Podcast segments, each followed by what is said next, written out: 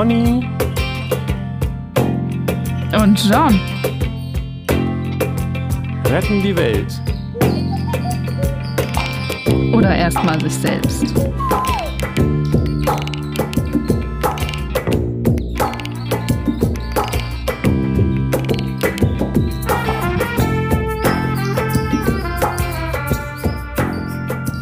Hi. Hallo, Super. herzlich willkommen bei unserem letzten Podcast für heute. Für heute. Mit Pony und, und vor der Sommerpause. Vor und vor der genau. Sommerpause. Genau. Und wir haben einen ganz besonderen Podcast heute.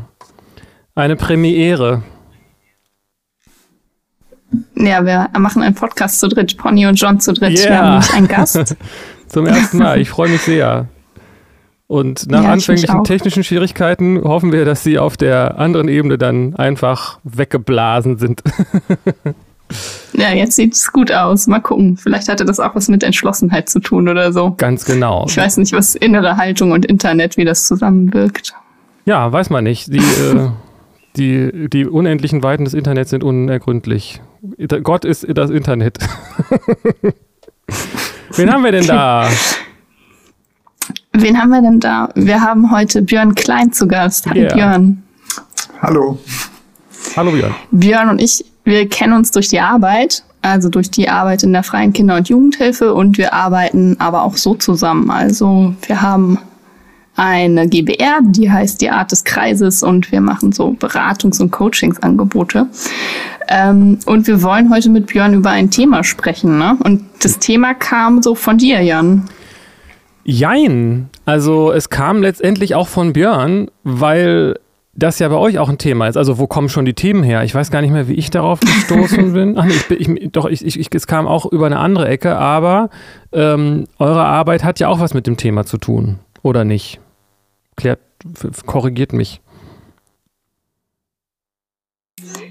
Ja, also das, äh, wenn, also wir haben uns das Thema Schamanismus ähm, überlegt oder du hattest es angebracht und ich habe ja Schamanismus Heilung so äh, das weitergeführt und letztlich ist Heilung ja ein so weites Feld und ähm, das hat dann schon auch mit unserer Arbeit irgendwie zu tun, klar.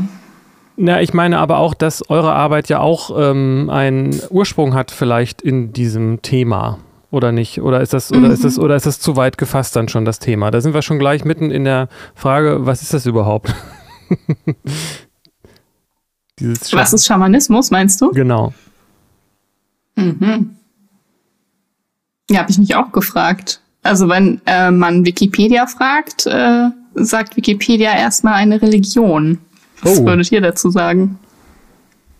Wir haben ja heute einen Experten hier, vielleicht kann der ja was dazu sagen. Also du, ähm, du hast dich damit, beschäftigst dich auch schon länger damit, Björn, oder? Ja, das stimmt. Ähm, soll ich direkt was dazu sagen? Ja, ich bitte Ach, gerne. Ach, mache ich einfach mal. Ja, okay. Also, äh, was ist Schamanismus? Ähm, also, wenn man das Wort jetzt erstmal an sich nimmt, dann würde ich sagen, das ist ein ähm, Konstrukt der Wissenschaften, ähm, die eine eurozentrische Terminologiedoktrin pflegen. Ja? Also ich komme jetzt darauf erstmal wegen des äh, Ismus. Ja, äh, das gibt's ja öfter, meinetwegen Platonismus oder Existenzialismus, Behaviorismus, Pazifismus etc. etc. Und das sind ja intellektuelle Diskurskonzepte äh, auf Basis wissenschaftlicher Kategorisierung. Und ähm, Insofern ist der Begriff Schamanismus erstmal kein originärer Begriff, der was mit dem Phänomen an sich zu tun hat. So würde ich das jetzt erstmal sagen oder in den Raum stellen. Entgegen Wikipedia. ähm, das heißt, ähm, du würdest sagen, verstehe ich das richtig, man kann das Phänomen auch gar nicht auf diese wissenschaftliche Art fassen oder ist das, oder geht es nur darum, dass es ein, ein europäisches, ähm, wenn man das so will, äh, eine europäische Art des Verständnisses ist, die mit diesem Ismus und dem entsprechenden Diskurs zusammenhängt, ähm, aber da passt das gar nicht rein in diese, in diese Tüte quasi. Versteht das richtig? Hm, ich weiß nicht, ob man das so fassen kann oder nicht. Also ähm, ich weiß auch nicht, ob es da was zu fassen gibt. Also wenn man das Wort fassen jetzt wörtlich nimmt. Ähm, ich glaube, das ist einfach eine bestimmte Verständnis oder Annäherungsperspektive an ein Phänomen. Ich meine das äh, Wort Phänomen jetzt auch nicht wörtlicher, sondern eher als Metapher. Also für etwas, das existiert einfach, was es gibt. Und ähm, das schaut man sich halt von außen an und äh, wie das die Wissenschaften halt machen. Ne? Und dann erkennt man so Muster und äh, Wiederholung und ja, in diesem Phänomen, weil das ist ja ein global auftretendes Phänomen, um das es da geht, das in, unter, in unterschiedlichen Kulturkontexten offenbar auftritt schon seit Jahrtausenden. Und dann schaut man sich das halt an und vergleicht und das, was man da wiedererkennt äh, in, äh, in allen geografischen Gegenden und so weiter, äh, das fasst man dann unter diesem Ismus zusammen der dann Schamanismus heißt. Also so sehe ich das. Und, ähm, und ich verstehe, also was, der, der stört dich der Begriff oder dass man das betrachtet oder dass man auf die europäische Art und Weise da drauf guckt oder, oder was ist der, nee, hab, stört dich gar nichts daran? nee, ich habe ja nicht gesagt, dass mich das stört. Ja. Also die Frage war ja, was ist Schamanismus? Und, ja, verstehe. Äh, das ist jetzt erstmal meine Antwort darauf. Das war jetzt erstmal wertfrei. Mhm. Ähm, ja, die Frage, was sich aus dieser Blickperspektive an Erkenntnissen ergibt, ist dann halt nochmal eine andere Frage. Ne? Also ob die hinreichend sind oder ob die wirklich in das, worum es da geht, eindringen können. Äh, darüber kann man dann halt auch sprechen oder das kann man auch befragen. Oh, gerne.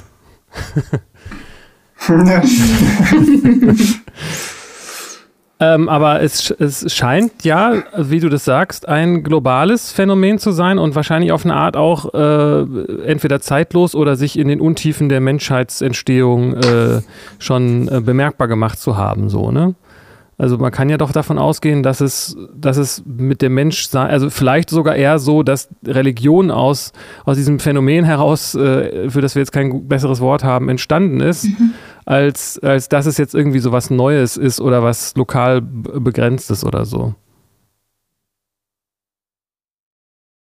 Hm, ja, also wie alt dieses Phänomen jetzt ist, was damit beschrieben wird mit diesem Begriff, das ähm, lässt sich, glaube ich, so einfach auch nicht sagen, weil da geht es dann auch wieder um die Frage, also was meint man überhaupt jetzt konkret, wenn man über Schamanismus redet, ja? Also ähm, redet man von einer bestimmten Praxis oder redet man von einem ähm, kulturell-sozialen Rollenkonstrukt innerhalb einer Gemeinschaft oder redet man von beidem? und so weiter und so weiter. Ja. Und da kommt man, glaube ich, je nachdem, worauf man sich da einigt, äh, auf völlig unterschiedliche historische Stränge. Ja, wenn man jetzt rein von der Praxis ausgeht, kann man wahrscheinlich zurückgehen bis in äh, mythologische Menschheitsbeschreibungen äh, oder Erzählungen, ja, die dann sich historisch teilweise gar nicht mehr datieren lassen, ja. ja wann die irgendwie einen Ursprung haben. Also so, so weit reicht das zurück wenn man jetzt über, weiß nicht, sozialkulturelle Einbettung redet, also im Sinne auch dessen, das ist ein Schamane zum Beispiel oder eine Schamanin, äh, dann ist man, glaube ich, historisch wieder, ja, weiß nicht, in, in jüngeren Zeiten kommt man dann da an. Ich, ist das verständlich? Ja, oder? doch, doch, total. Ja, ja. Ähm, trotzdem gibt es irgendwas scheint es da ja zu geben, über das man spricht. also ähm. Lässt, wie lässt sich das denn dann, wenn man es vielleicht nicht unter einem Begriff fasst, äh, beschreiben? Weil wenn, wenn, wenn auch der Konsens ist, dass es was Globales ist und so, dann ist ja die Frage, was ist es denn eigentlich?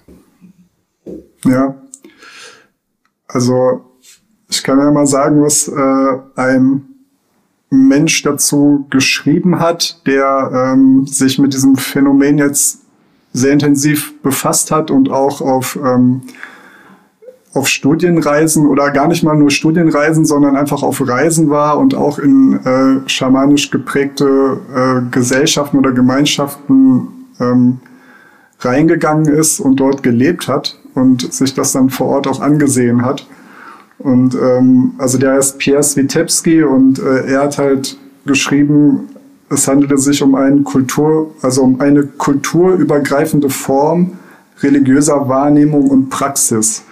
Das ist jetzt erstmal relativ abstrakt, ne? Ja. ähm, ich würde jetzt aber auch, wenn man versucht, das zu, also erstmal so auf den Punkt zu bringen, würde ich auch in dieser Richtung eher sagen, das ist eine bestimmte Form der äh, menschlichen Naturbeziehung und äh, Lebensdeutung. Und Lebensdeutung meine ich jetzt im weitesten Sinne, ja, also nicht nur des menschlichen Lebens, sondern überhaupt des Daseins, äh, inklusive der äh, ja auch einer Kosmologie. Ja, ähm, ja. Könnte man in dem Sinne sagen, dass Religion auch, äh, also quasi, die, das ist genau andersrum. Religion ist eine Form von Schamanentum oder ist das, äh, oder gibt's da, könnte man das, muss man das voneinander unterscheiden? Das ist natürlich jetzt noch, um den Begriff noch weiter zu fassen, genau. Ich weiß nicht genau, wie alt der Begriff Religion ist. Also der kommt ja vom Begriff Religio, also das ist Latein, das mhm. heißt Rückbindung, Anbindung, soweit ich recht informiert bin. Also da muss man davon ausgehen, dass das, was man jetzt mit Schamanismus oder Schamantum umschreibt, älter ist. Ähm, trotzdem kann man ja sagen, vielleicht, das ist eine religiöse, also es geht ja um etwas Religiöses, und jetzt nicht in dem Sinne, wer weiß nicht, also dass man jetzt mit Religion nur das Christentum meint oder sowas oder unsere fünf Weltreligionen oder wie auch immer. Also das mit den fünf Weltreligionen ist auch schon wieder so ein äh, Konstrukt. Ja. Also, ähm, also meint man mit, worüber redet, also jetzt andersrum schon wieder, worüber redet man, wenn man über Religion redet? Ja, ja, das ja? macht es nicht leichter. Oder über, über etwas Religiöses. Also das sind alles so Begriffe, ähm, wo ich finde, es ist schwer zu sagen, was war jetzt eher da, ne? Also das Huhn oder das Ei. So, so auf diese, auf, auf sowas läuft das hinaus, von meinem Gefühl her. Ja. ja äh, also wenn man jetzt über das ja, sag. Ja, mir ging es um die Frage sozusagen, ob man sagen könnte, dass bestimmte christliche äh, Praxis oder also Prax, Praxisanwendungen oder, oder ähm, Wahrnehmungen, wie du sagtest, ne? also ist ja eine, du dachtest ja eine religiöse Praxis oder Wahr und Wahrnehmung und Kosmologie, ob man auch bestimmte, wenn wir jetzt nicht von oben uns der Sache nähern, was ist das insgesamt, sondern was könnte man dazu fast dazugehörig sehen, ob man jetzt mhm. meinetwegen äh, ich weiß es jetzt nicht, äh, ein, eine Taufe als eine schamanische Praxis äh, bezeichnen könnte. ähm. Ich finde dazu ganz interessant, ich habe mal gehört in einer Reportage, da haben die ähm, Schamanismus als die Urreligion beschrieben. Also dass auch lokal unabhängig die Menschen äh, auf der gesamten Welt als Urreligion quasi Schamanismus so hatten. Ich weiß nicht, also ob daraus dann Religion abzuleiten ist, das glaube ich irgendwie nicht oder ich wüsste mir nicht, dass, wie das geht, aber das mit der Praxis, also religiöse Wahrnehmung und Praxis ähm, und dann auch gewisse Rituale, das kann ich mir dann schon vorstellen. Ich weiß nicht, ob das Beispiel Taufe da jetzt passend ist. Ich finde es ganz gut, weil es nichts mit, mit Leute umbringen zu tun hat. Aber, ähm, aber äh, ich, das ist genau die Frage, die ich meine letztendlich, ob sozusagen Religion dem Schamantum nachfolgt oder ob es einfach äh, eigentlich Schamantum der, das, der, der, der größere Begriff ist, der Religion auch beinhalten kann. Also ist Religion eine Weiterentwicklung also, oder ist es einfach eine Art von Schamantum?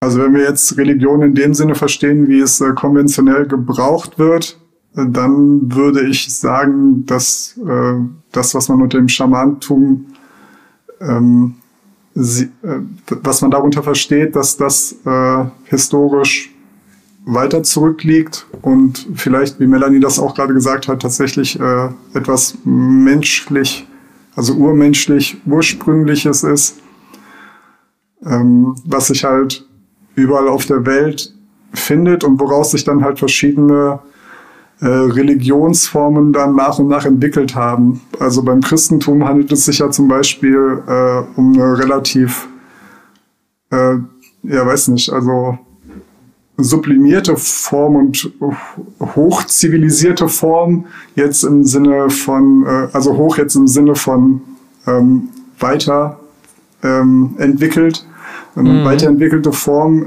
äh, religiöser Praxis und das meine ich jetzt nicht wertend oder so im Sinne von primitiv und weniger primitiv oder höher kultiviert, sondern ich meine das im Sinne der äh, durch Institutionalisierung ja, und Ritualisierung und Strukturierung äh, der religiösen Praxis, der religiösen Dogmen etc.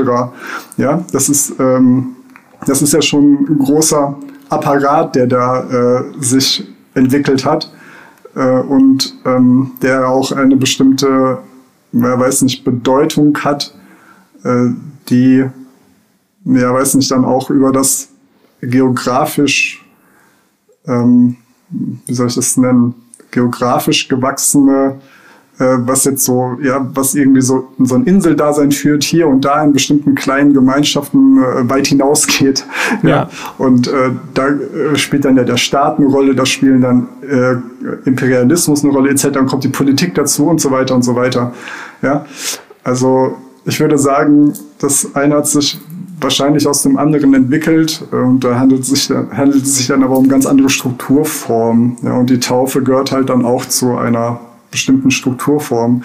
Was sich halt, was sich halt ähnelt oder wo es eine Verbindung gibt, ist halt in dem, was Schamantum war und auch immer noch ist, ähm, dass es da auch so etwas gibt wie Rituale zum Beispiel. Ne? Da habe also, die lassen, lassen sich da ja auch finden. Genau. Was, das der, was das Schamantum nicht hat, sorry, was es nicht hat, äh, sind Dogmen. Ja, wie es, äh, also auch im religiösen Sinn meine ich jetzt. Genau, darauf wollte ich gerade, das dachte ich nämlich auch gerade, weil wenn ich jetzt mal nicht taufe, wenn man nicht Taufe nimmt, sondern meinetwegen hier diese Wandlung in der katholischen Kirche, wenn der Leib Christi, also die Oblate zu Leib Christi wird und so weiter, das hat ja auch so Anmutungen, sage ich jetzt mal, vielleicht hoffentlich nicht respektlos von, von so Magie und, und, und diesen, diesen ja äh, ursprünglicheren Sachen.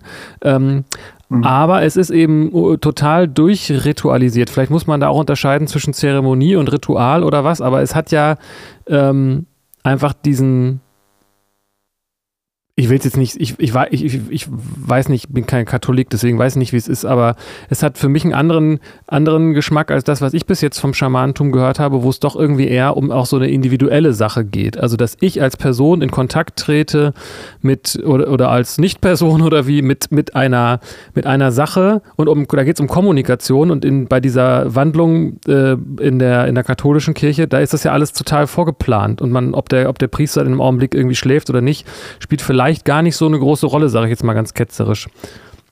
Ich glaube, das ist, ist auch das, was du jetzt auch gerade letztendlich gesagt hast. Ne? Also, dass es keine Dogmen sind, sondern es ist eine, ein lebendiger Prozess, zwangsläufig, weil es diese Dogmen eben nicht gibt.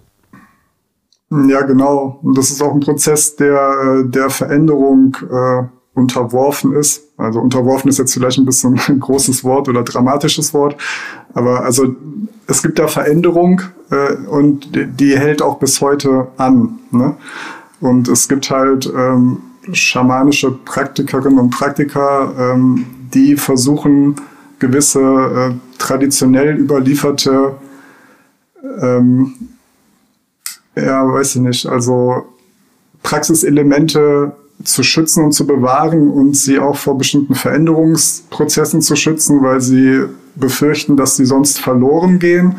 Und es gibt solche, die halt sehr progressiv äh, ihre Praxiselemente öffnen ja, und die auch äh, fusionieren dann wieder mit anderen Dingen. Und das ist ja zum Beispiel etwas, wo sich äh, die christliche Zeremonie und das christliche Ritual sehr schwer tun. Ja, also äh, Absolut, solche, ja. Ver, ja, solche Veränderungsprozesse irgendwie einzugehen und sich darauf einzulassen oder das überhaupt, ähm, ja, weiß ich nicht. Aber da kommt ja auch die ähm, Institutionalisierung ja. rein, ne? weil es da ja jemanden gibt, der das ja, Dogma genau. prägt. Das ist, glaube ich, da auch ein großer Unterschied, ne? Ja, richtig. Da geht es halt dann um Macht. Genau. Also um Macht aus bestimmten aber auch wieder aus bestimmten sozialen Rollen heraus, ne? die dann, also denen dann diese Macht zugesprochen wird oder die sich diese Macht einfach nehmen äh, durch mit Gewalt. So. Könnte man dann fast sagen, dass schamanisches Verhalten oder Tradition, wenn man das so nennen kann, eigentlich auch im Widerspruch stehen zu ähm, starren Machtstrukturen irgendwie, zumindest wenn sie zu groß sind, ne? Oder ist das zu weit gedacht? Also es ist dann vielleicht ein bisschen auch äh, miteinander verfeindet. ja, kann ich jetzt gerade nicht so eindeutig beantworten. Also ich weiß, dass Schamanen, Schamaninnen jetzt in der Geschichte von bestimmten Völkern, die halt diese Praxis schon lange ähm, pflegen und kultiviert haben, dass Schamanen und Schamaninnen da durchaus äh, eine gewisse Macht im Sozialgefüge haben. Der Unterschied ist vielleicht, dass diese Macht nicht, ähm, also diese Macht wird diesen Menschen gegeben aus Achtung vor dem, was diese Menschen können und repräsentieren und halt nicht, also die Macht kommt nicht so zustande, dass jemand halt sagt, ich habe jetzt die Macht, weil ich bin. weil ich He-Man bin. Ja, ja, genau, genau. Aber dann hat es was Demokratisches, ähm, ne? Kann sein, kann ich, kann ich nicht äh, beantworten. Na, wenn du sagst, man wird sozusagen mhm. dazu berufen, das müssten ja die Leute entscheiden. Das kann man sich dann nicht äh, erkämpfen also durch, durch Gewalt. Aber man wird ja nicht vom, vom Volk dazu berufen, oder? Doch. Ja. Ja, also da muss man halt immer überlegen, wovon man redet. Also ja. das ist ja die Sache. Redet man nur über diese ursprüngliche Praxis oder redet man über die sozialkulturelle Rolle? Mhm. Wenn es um diese ja. Rolle geht, ist es tatsächlich so, dass ähm, Menschen, die, von denen man annimmt, sie hätten eine bestimmte Begabung in diese Richtung, äh, dass man die dann vor die Entscheidung stellt. Ja, also das ist ein Prozess. Das ist, ähm, es gibt ja auch so diese äh, Initialisierung und sowas, eine Initiation, Initiationsrituale und so. Und ähm, die Menschen, die potenzielle, für potenzielle Schamanen, Schamaninnen gehalten werden, die werden halt bestimmten Entscheidungsprüfungen unterzogen. Also die Gemeinschaft drängt in gewisser Weise dann diese Menschen dazu, sich dieser Entscheidungsfrage zu stellen. Wollen sie diese Verantwortung übernehmen für die Gemeinschaft oder wollen sie das nicht? Also niemand wird gezwungen, in dieses Amt zu treten. Aber äh, wenn die Gemeinschaft das sieht, ein, bei Menschen sieht, dann wird er oder sie damit konfrontiert und vor die Frage gestellt. Und das sind teilweise sehr, ähm, also das sind, das läuft dann nicht in der Form ab, dass denen einfach nur eine Frage gestellt wird, ja, und man darüber redet oder so, sondern die werden einfach in Form dieser Initiationsrituale vor diese Frage gestellt Spannend. auch. Sprich, die, ja, die werden dann, weiß ich nicht, ein paar Tage, je nach Kultur, ein paar Tage ohne Essen in den Wald geschickt, ja, und müssen da irgendwie überleben und sich da mit dieser Frage befassen.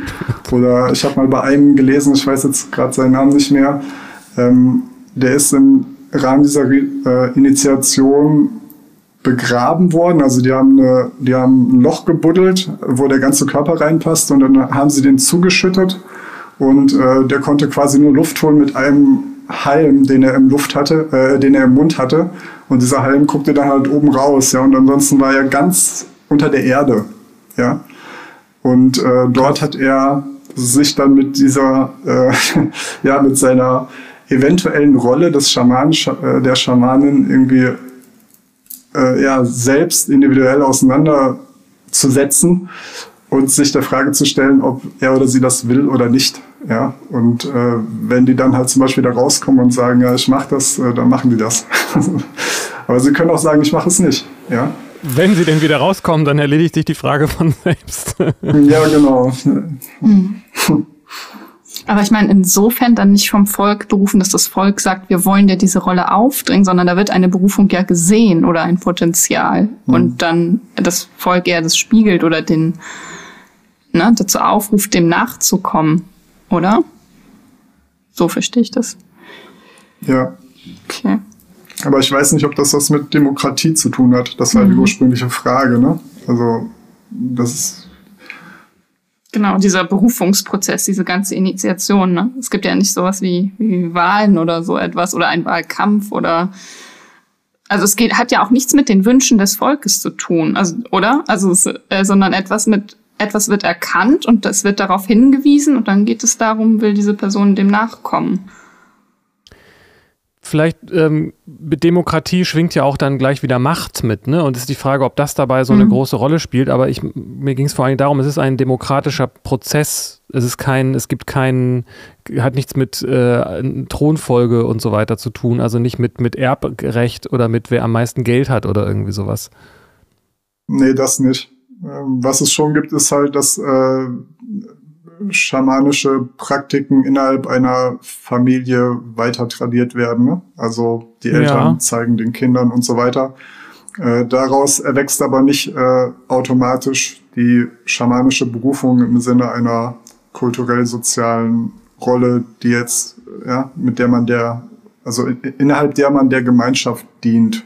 So. Ja, als du das erzählt hast, dachte ich kurz auch an, an den Dalai Lama, der, ich weiß nicht, inwiefern ja. der gefragt wurde, aber das erinnert mich so ein bisschen auch daran, dass sozusagen jemand gesucht wird. Das hat natürlich dann an, an vielen, vielen Stellen noch andere Qualitäten, aber dass quasi schon früh äh, da jemand von anderen gesehen wird, dem zugetraut wird, diese Rolle zu erfüllen. Äh, der wurde ja schon äh, von klein auf an sogar darauf vorbereitet dann, ja. Also sein genau. ganzes Leben wurde ja unter diesem, äh, weiß nicht, unter diesem Blickwinkel eigentlich geebnet, dass er später mal diese Rolle übernimmt. Oder er hat sie vielleicht sogar schon offiziell dann als Kind. Das weiß ich nicht genau, wie das da ist. Aber ich weiß, dass der halt von klein auf an irgendwie, also eine Sonderbehandlung hatte etc. etc., ja. weil man gesagt hat, dass, oder gesehen hat, das ist der Nächste.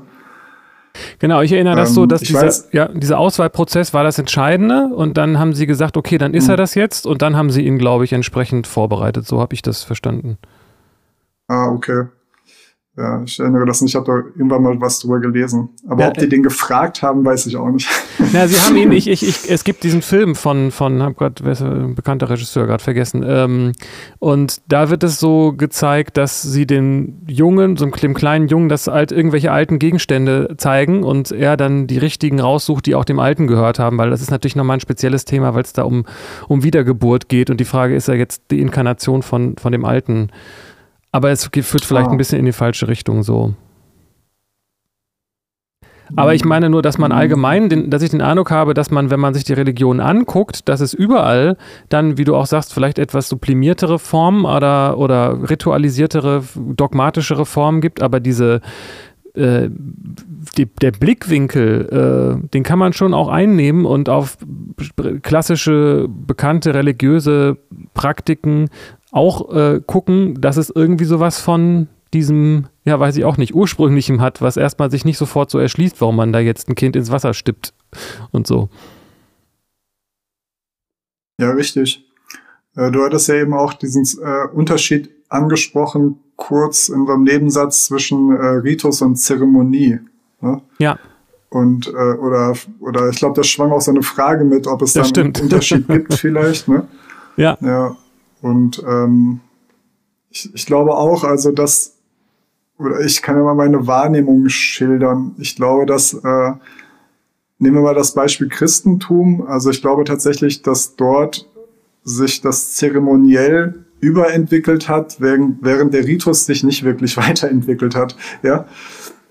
Ähm, weil, weil die Zeremonie ist ja eher so das äußere Gewand, sag ich jetzt mal, ja, von etwas Inhaltlichem, einer inhaltlichen, inhaltlich, symbolisch inhaltlich aufgeladenen Tat. So, das ist eher der Ritus, ja. Und ja. äh, ich glaube, dass das zeremoniell wahnsinnig bedeutungsvoll geworden ist, während der Ritus irgendwie ja halt nur noch so was ist, was man halt so macht, ja, weil man das halt so macht. aber, aber eigentlich keine innere, wirklich innere Verbindung ja. mehr oft ha hat mit, mit dem, mit der Bedeutung, äh, der man ja, oder die man dieser Handlung ursprünglich mal beigemessen hat. Aber das heißt, es gibt da schon auch so einen dogmatischen Anteil oder ist ein Ritus etwas, was ich im Augenblick entwerfe? Oder ist das auch was, was äh, festgeschrieben sein kann? Hm. Festgeschrieben finde ich interessantes Wort, weil mir da aufkommt, es gibt ja auch nicht, äh, nicht dieses eine heilige Buch, oder? Also der Schaman, so eine, so eine Schrift wie von einem Propheten einer Religion, wonach sich dann, also wo sich dann alle äh, Religiösen dran zu halten haben oder so etwas. Also weil es ja auch eben lokale Unterschiede gibt und so etwas. Ist ja mündlich überliefert, oder? Soweit ich weiß. Ja.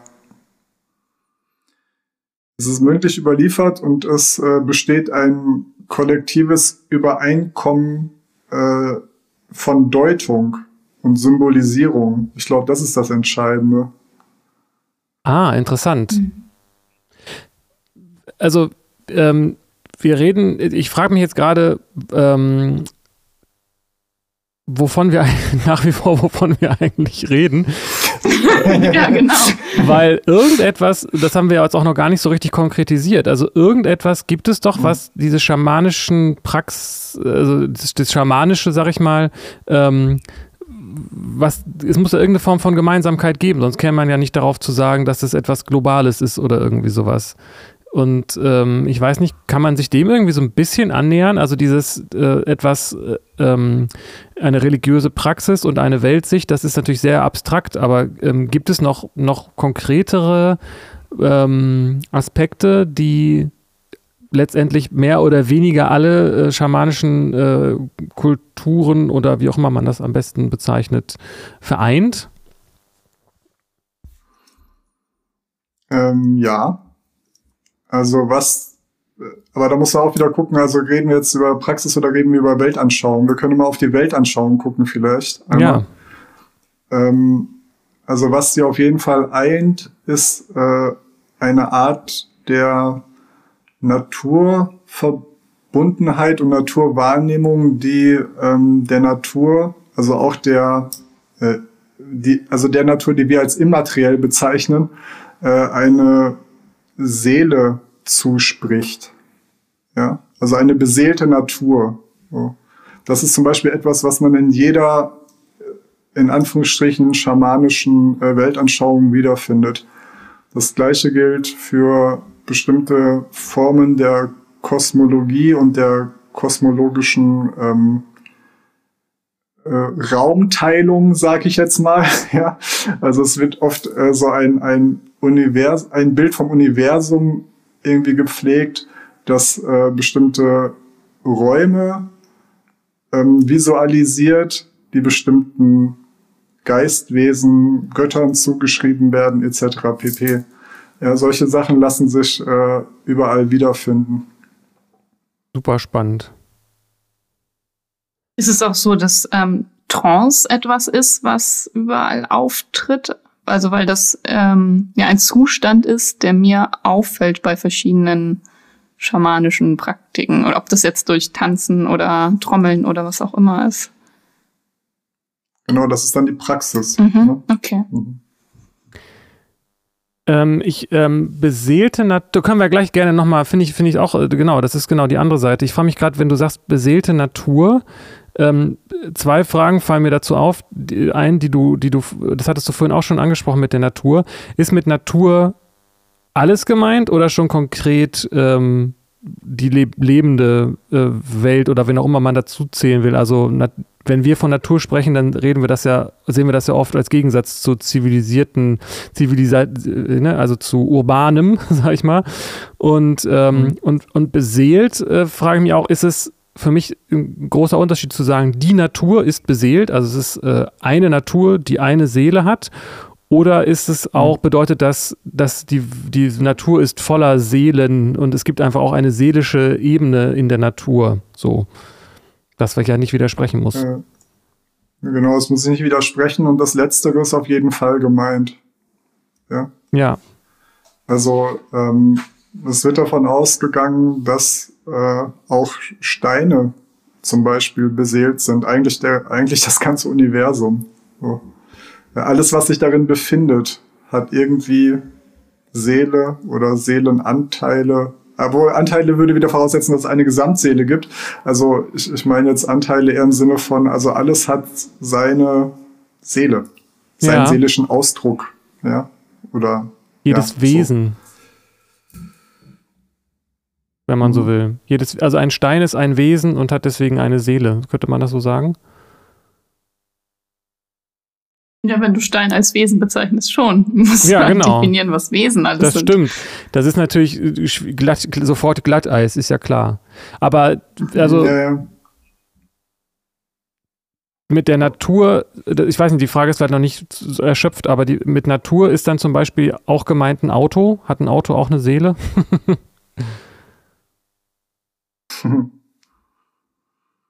ist vielleicht schwierig, weil diese, das, das Schamanentum aus einer Zeit kommt, wo es das einfach alles noch nicht gab, ne? Diese, diese technischen Dinge. Naja, aber letztlich, also ich weiß jetzt nicht, was ein äh, Schamane, eine Schamanin, die jetzt äh, ja aus diesen Traditionen irgendwie, also die jetzt diese Tradition in sich tragen, wie sie jetzt meinetwegen in ihrem Volk seit tausend von Jahren irgendwie äh, gelebt werden wie die diese Frage beantworten würden, ob ein Auto eine Seele hat oder mhm. nicht.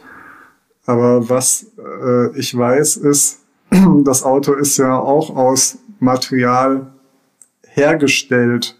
Und das Material, aus dem das Auto hergestellt ist, äh, kommt ja letztlich irgendwie auf jeden Fall aus der Natur. Also es gibt ja so gesehen nichts, was nicht Natur ist. So. Natürlich, ja. Und äh, so gesehen würde ich sagen, also müsste man das mit Ja beantworten. Ich weiß jetzt aber nicht, vielleicht würden auch, würde auch ein Schamane aus der einen Kultur und eine Schamanin aus der anderen Kultur diese Frage unterschiedlich beantworten, ja, weil das, äh, das kann ich gerade nicht einschätzen. Aber die, aber, aber die, ja, verstehe ich, aber das heißt doch letztendlich, dass äh, mit Natur nicht jetzt der Wald gemeint ist oder das Meer, sondern die, der, der Kosmos, ne? Ja, auch. Also auch die konkreten weiß nicht, die konkreten Manifestationen, die es gibt. Ja. Ein, ein Baum, der Blatt eines, äh, das Blatt eines Baumes, ein Stein, eine Katze, ein Mensch. Es gibt nichts, was nicht auch, Teil der äh, Natur der ist. Himmel. Ja. Bitte? Es gibt nichts, was nicht Teil der Natur ist. Alles, was es gibt, also ist Teil der Natur. Ja, ich würde mich jetzt weit aus dem Fenster lehnen, wenn ich jetzt einfach sagen würde, ja, so wird das gesehen. das kann ich jetzt, das ja, machen das, wir nicht. Äh, traue ich mich jetzt nicht, äh, weil das kann ich nicht einschätzen, weil ich weiß, dass also Kulturen, ähm, die Schamanen und Schamaninnen haben, ja. Ja. Ich, ich tue mich immer so ein bisschen schwer ja, mit einer gewissen Versprachlichung, ja, weil das, man, man kommt sofort irgendwie auf so eine Ebene oft oder ich, wo ich das Gefühl habe, ja, das stimmt jetzt eigentlich ja. nicht so, wie du das sagst. Aber äh, ich, ja, es ist immer so ein bisschen behelfsmäßig, irgendwie darüber zu reden. Äh, jetzt habe ich auch den Faden verloren durch das. Ja, wir nähern uns dem ja an. Äh, ich verstehe das total. Ja, klar. Man will ja. ja. auch sozusagen nicht jetzt irgendwie jemanden ausschließen oder irgendwie äh, äh, es ist halt einfach ein Spektrum letztendlich auch. Ne? wir können ja vielleicht einfach grundsätzlich sagen, die Formulierungen sind in die Richtung gemeint, dass das in etwa das ist, aber es gibt auch immer Ausnahmen und eine andere Perspektive auf die Sache so, ne? Ja, jetzt weiß ich wieder, was ich sagen wollte. Äh, das Problem ist an diesem Punkt zum Beispiel, dass ja äh, Schamanen, Schamaninnen heutzutage oft in den ähm, Völkern noch leben oder die Menschen, die als Schamanen, Schamaninnen bezeichnet werden, ja, äh, in diesen Völkern leben, die äh, als indigen zum Beispiel bezeichnet werden. Und äh, die indigenen Völker, also zum, nehmen zum Beispiel mal Nordamerika, äh, das sind Völker, die jetzt von der sogenannten westlich-europäischen Zivilisation quasi äh, ja, imperialistisch, kolonialistisch unterdrückt wurden und teilweise auch äh, deren Lebens- und Kulturraum und alles, was sie da äh, an Wert empfinden, äh, ja, dass es irgendwie alles zerstört wurde und denen was anderes auf, versucht wurde aufzudrücken. Und ähm, diese Kultur, die jetzt ja auch durch das, also äh, die westlich-europäische, meine ich jetzt, ich, ja, das ist jetzt auch schon wieder eine Metapher, ja, also bitte nehmt das nicht so wörtlich, ja. ähm, die jetzt eher, eher vom Kapitalismus geprägt ist, von diesem Wachstumsdenken der Akkumulation etc. pp. im wirtschaftlichen Sinne. Das ist in die Politik. Ja, die Politik macht das, also vertritt diese Art der Wirtschaft etc. pp. Und ähm, man kann ja nicht leugnen, dass äh, diese Art der Welt, die ja äh, des Weltverhältnisses, ähm, die ja dominant ist in vielen Bereichen, zur Umweltzerstörung führt, zur Zerstörung ja, des, der, der Lebensgrundlagen, teilweise auch das Leben der Menschen äh, in sich irgendwie kaputt macht oder Menschen das Gefühl haben, ja, sie sind nicht mehr ganz, nicht mehr heil äh, aufgrund dessen, was diese Art der Kultur von ihnen erfordert und so weiter. Und äh, zu diesem Phänomen, das jetzt quasi als, ja, weiß nicht, äh, autoritär, quasi tyrannisch daherkommt und sagt, ihr hier mit euren, äh, weiß ich nicht, primitiven Arten des Weltverhältnisses, so lasst es mal sein, ja, wir haben ja was anderes und Pam knallen das dahin. Äh, und ja, vor diesem Hintergrund, äh, vor, diesem Hintergrund ähm, glaube ich, dass jetzt Schamanen, Schamaninnen nicht einfach irgendwie unbedingt immer sagen würden, ja, alles ist Natur und deshalb ist alles fein. so, weißt du? Ja, ich, die Frage wäre natürlich, ob Seele immer was Gutes sein muss. Ne? Man könnte ja auch sagen, Autos haben eine, mhm. eine teuflische Seele oder was, keine Ahnung. Es ist für, ich glaube, wir haben ein ist ganz schön ein breites Thema, kann das sein? ja, es ist ein total breites Thema, ähm, weil also gut und schlecht, das ist ja auch eine, also ein Dualismus, der jetzt auch nicht in allen Kulturen in dieser Form so vorhanden ist. Ne? Das stimmt und das ist auch äh, auch, ein, auch das ist schon wieder ein großes Thema. Ähm. Ja, genau. Also ich erinnere mich zum Beispiel an ein Zitat von einem Schaman aus äh, einem Buch mit Interviews, das ich gelesen habe, wo er sagt, äh, Natur ist Gewalt. Oh, schön.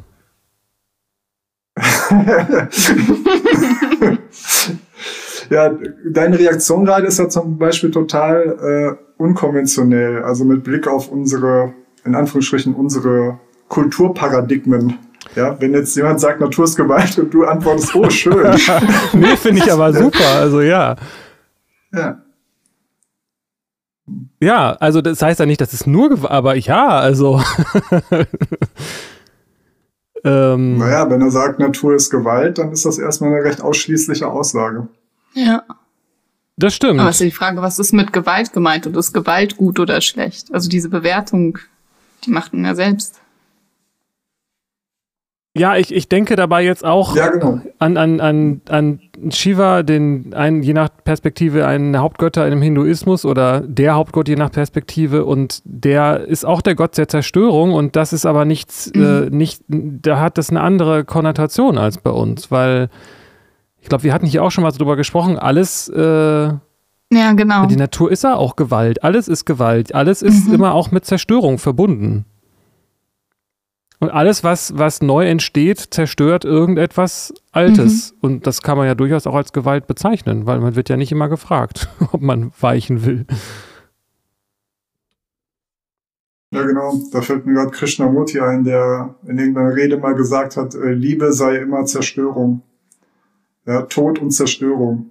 Ja, stimmt, das habe ich auch mal aber gehört. Das ist, ja, aber das ist ja was, was halt in den Kulturparadigmen jetzt in Mitteleuropa halt gar nicht äh, angesiedelt ist. Ja, so Na, das eine stimmt. Perspektive auf Welt. Das ist ja eher eine Aussage, wo, glaube ich, viele Menschen, also entweder, weiß ich nicht, also Schnappatmung kriegen, also moralisch, ja, moralische Schnappatmung kriegen, oder halt irgendwie, weiß nicht, mit einer Mischung aus Verlegenheit, Scham und Unsicherheit reagieren, die sie vielleicht dazu auch schweigen lässt, weil sie, ja, weil die, weil so eine Aussage zu krass ist, sage ich jetzt mal. Aber, aber dieses, ähm, es hat doch aber auch ähm, dieses Schamanische doch auch was mit einer, mit, das ist einfach auch krass, oder? Also es ist ja kein, kein, ja. es ist ja, da geht es ja irgendwie auf eine Art auch immer ums Eingemachte, oder nicht? Auf jeden Fall. Das ist immer existenziell und das ist halt auch immer riskant. Ja. Und äh, ja, auch lebensgefährlich in dem Sinne gesagt. Auf jeden Fall. Naja, wenn man sich äh, be lebendig begraben lässt, dann ist es gefährlich. ja, genau. Aber das am Ende. Ja, du gehst ja. Das Leben ist gefährlich. Das, das Leben ist gefährlich. Das ist einfach so.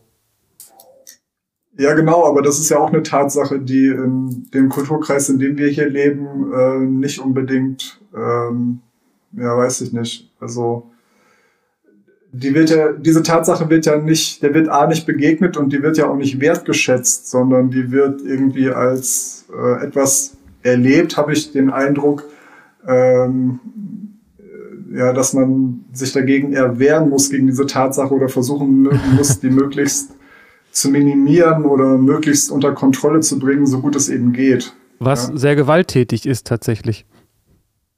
Ja. Also kann das man so sehen. kann man ja so sehen. Ne? ja, kann man mal so sehen. ja. ja, auf jeden Fall. Also sehe ich auch so, ja. Ja. Aber, aber kritisch meine ich das jetzt. Also hier meine ich es äh, gewalttätig tatsächlich auch kritisch. Aber das ist dann ein Politikum. Ja. Also ich meine, den, da jetzt den Begriff der Gewalt nicht äh, wertneutral. Ja, ja, verstehe. Sondern befangen in meiner eigenen Kultur rede ich jetzt.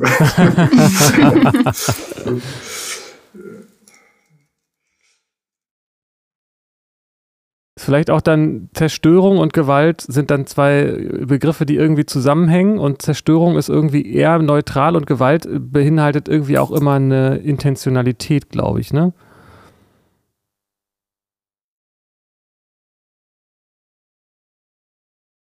Hm. Ja, man, na, fällt mir sofort höhere Gewalt ein. Aber da ist es dann eine höhere Intentionalität so, oder? Ja, ja genau. Vielleicht stimmt das, ja. Ja. Die Intentionalität der, der Sturmflut. Ja, Gott ist, ich glaube, in höherer Gewalt, denke ich mal, ist es dann Gott, oder? Ja, was, was auch immer dann Gott ist. Ja. Aber ja. ja aber, aber diese, diese Wendung der höheren Gewalt wurde ja mittlerweile schon äh, übertragen, also auf Bereiche, wo man, glaube ich, nicht mehr von Gott spricht, ne? Also, oder wo man jetzt nicht unbedingt davon ausgeht, dass Gott die Ursache dafür ist, sondern eben zum Beispiel, weiß ich nicht, ein, eine, äh, wer weiß nicht, ein Naturphänomen, eine Naturkatastrophe. Aber das ist ja interessant. Mhm. Ähm, das ist ja auch in den Medien oft, äh, dass dort also eben bei Berichterstattung auch, wenn man, nehmen wir mal dieses Beispiel der Natur, weiß nicht, der Sturmflut oder so Naturkatastrophe, dass da ja oft ganz, äh, dass da ja sehr oft die Natur personifiziert wird und sie ja eigentlich dadurch auch beseelt wird. Das ja? stimmt. Also in der Art der Berichterstattung. Ja. Oder, oder dass sie dem Wetter Namen geben, also dem, ja, den, den Hochs und Tiefs und so weiter. Und man redet ja darüber, als seien mhm. das irgendwie beseelte Menschen. Und, äh, das macht man ja, weiß nicht, bei, bei Börsenprozessen auch und so weiter. Also ja. Mhm. Der Mensch, ganz, äh, bitte? Der Mensch neigt ja auch einfach ein bisschen so dazu, ne, was zu vermenschlichen. Auch Tiere oder so äh, oder alles, also Namen zu geben und das ja auch so sprachlich zu veranthropomorphisieren, heißt das so, ne? Anthropomorphismus. So, ja, genau, genau. Ja. Ja. Also die liebe Sonne lacht und so weiter. Ich, äh, das ist sicherlich so, dass das, dass, dass die, das, was du meinst mit dem, äh, das kommt, glaube ich, auch aus der Rechtsprechung mit der höheren Gewalt, aber ich höre da so mhm. ganz subjektiv diese Anklänge ja. an eine Zeit, wo Schicksal noch mit Gott und so gleichgesetzt ist. Vielleicht ist es ja auch, lässt sich das ja auch gar nicht mhm. voneinander trennen, aber ich höre da noch so, es hat noch so was Religiöses irgendwie. Mhm. Mhm. Äh, da kommt bei mir die Frage auf, gibt es im Schamanismus eigentlich Gott oder einen Gott oder Götter, Geister werden ja angerufen. Da weiß ich gar nicht viel drüber. Weißt du da was zu, Björn? Also einen Gott gibt es nicht. Ähm, Götter unter Umständen, das ist aber auch wieder die Frage, also worüber redet man, wenn man über Schamanismus redet, ja? Mhm. ja. Also äh, es gibt halt es gibt halt ähm, unter Umständen Götter oder Geister oder Geistwesen, aber das sind ja alles Begriffe. Mhm. Ja, es sind alles Begriffe, die bestimmte Anschauungsphänomene und bestimmte Erfahrungsphänomene symbolisieren. Mehr oder weniger konkret oder mehr oder, mehr oder weniger abstrakt. Ja. Geht es denn dann, dann im Schamanismus vielleicht gar nicht so sehr um was Sprachliches so? Also das Thema hatten wir hier auch schon häufiger. Also geht es dann gar nicht so sehr darum, das festzuhalten, sondern vielleicht auch mehr um, um das Erlebnis selbst, was ja nicht dasselbe ist wie eine sprachliche Verarbeitung davon. Ja. Genau. Deshalb wird da ja auch nicht so viel aufgeschrieben. Mhm. Man braucht ja auch nichts aufschreiben, weil die Begegnung ist ja auch da, wenn man sie nicht aufschreibt. Also die, die Erfahrung.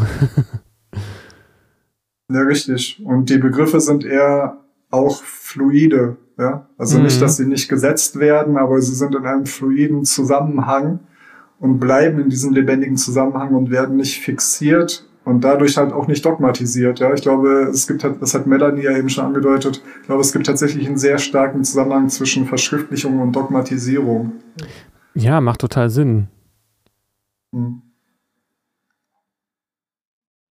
Wobei, also gut, man kann ja auch etwas mündlich überliefern, was trotzdem, ähm, aber das ist die Frage, ob du das meinst. Also in, ich bin immer schon wieder nochmal bei Indien, da wurden ja die Veden ursprünglich mündlich überliefert, aber ähm, buchstabengetreu. Das heißt, es war nicht mhm. verschriftlicht, aber es war ein fertiger Text. So. Mhm. Ja, ich glaube ja auch, dass äh, also das gibt's doch auch, oder? Dass im Schamanismus irgendwelche Lieder oder sowas überliefert werden und das, der Text steht dann ja auch, oder? Ja. Das ist ja nicht so, dass sich das dann jemand was äh, erdichtet. Das ist interessant, weil das ist einfach auch ein Unterschied, ob ich jemandem zuhöre, der mir ein Lied vorsingt, weil das ist dann auch automatisch, äh, muss es eine 1 zu 1 Begegnung sein. Ähm, zumindest wenn es noch keine Aufnahmemöglichkeiten mhm. gibt. Und einen Text, den kann ich auch kopieren und weiterreichen und wer weiß, was damit angestellt wird. Ja, und das findet halt auch nicht diese Abstrahierung statt ne? und die äh, Verallgemeinerung in etwas, was geschrieben steht, mhm. über den Menschen quasi. Also, ne, dass etwas verschriftlicht wird und dann dogmatisiert wird auf dieser Form, ist ja auch etwas, was dann etwas mit den Menschen macht, wenn man diesen, dieser Verschriftlichung eine bestimmte Bedeutung beimisst. So, ja?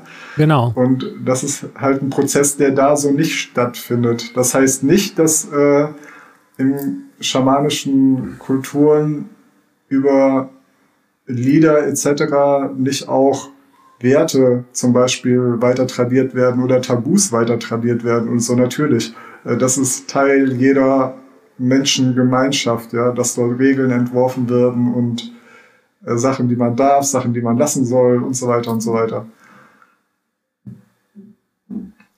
Aber ein Dogma ist eine bestimmte Art des, äh, der kulturellen äh, Formung und der kulturellen Aufladung ja, von Regeln. So. Weil das Dogma sich letztendlich auch als Dogma versteht, glaube ich, ne? Also es ist ähm, ein Selbstverständnis, die, das ist jetzt ein, ein Dogma, an dem wir nicht rütteln dürfen. Ja, genau. Das, das wird, äh, aber auch das wird ja dazu gemacht. Ne? Genau, also das, das meine ich. Das ist ja nicht von sich aus so. Nee, genau. Nee, nein, das meine ich. Dem wird das zugeschrieben, zugesprochen. Ne? Ja. Genau, das ist deswegen aber was anderes, als wenn das quasi kulturell unbewusst einfach, wie du sagst, äh, tradiert wird. Oder ob es mhm. ausdrücklich gesagt wird, das ist jetzt das, an das wir alle uns halten müssen. Nicht, weil das, weil das, weil man das so macht, sondern weil das hier steht. Ja, genau. Und du hast gerade gesagt, kulturell unbewusst. Äh, das ist auch ähm, ein Begriff, also der, das Unbewusstsein, äh, das Unbewusste oder das Unterbewusstsein ist auch ein Begriff, in Anführungsstrichen, unserer Kultur. Ja, nicht ein Begriff dieser schamanischen Kulturen. Ich habe mal ein Interview gelesen, äh, wo ich weiß leider nicht mehr den Namen, wer das war, äh, der das gesagt hat, aber die Person oder eine Frau, ich weiß gar nicht mehr, ob es Mann oder Frau war, also diese Person hat gesagt, ähm, das, was in Europa und in diesem Kulturkontext, der sich ja auch internationalisiert hat, äh, unter dem Unterbewussten oder Unbewussten verstanden wird, das ist in schamanischen Kulturen oder Gemeinschaften, äh, das sind da die Ahnen. Ja? Ah. Und das ist, äh, das ist eine ganz andere, ja, das ist eine, eine völlig andere Perspektive. Mhm. Ja, und unter Ahnen wird da aber letztlich dasselbe verstanden, nämlich ein, ja weiß nicht, historisch gewachsener Bewusstseins-Background, der sich irgendwie weiter tradiert, ja, ob man das nun weiß, will oder eben nicht, der ist irgendwie einfach da und der wird weitergetragen in unterschiedlichster Form, ja. Und wir nennen das das Unterbewusste oder Unbewusste oder kollektiv Unterbewusste dann. Und die sprechen halt anschaulicher, ja, äh, konkreter von, von den Ahnen. Der also Unterschied ist dann auch quasi. genau und der Unterschied mhm. ist, dass man die dann auch eben anrufen kann. Ne? Das kann man mit dem unbewussten, mit dem Kult, wie heißt das, wie hast du gesagt? Genau von C.G. Jung, glaube ich, ne? mit dem kollektiven ja. Unterbewusstsein oder wie das heißt. Äh, die, das kann man schlecht anrufen. also die Ahnen sind ja, dann genau, auf eine Art noch präsent.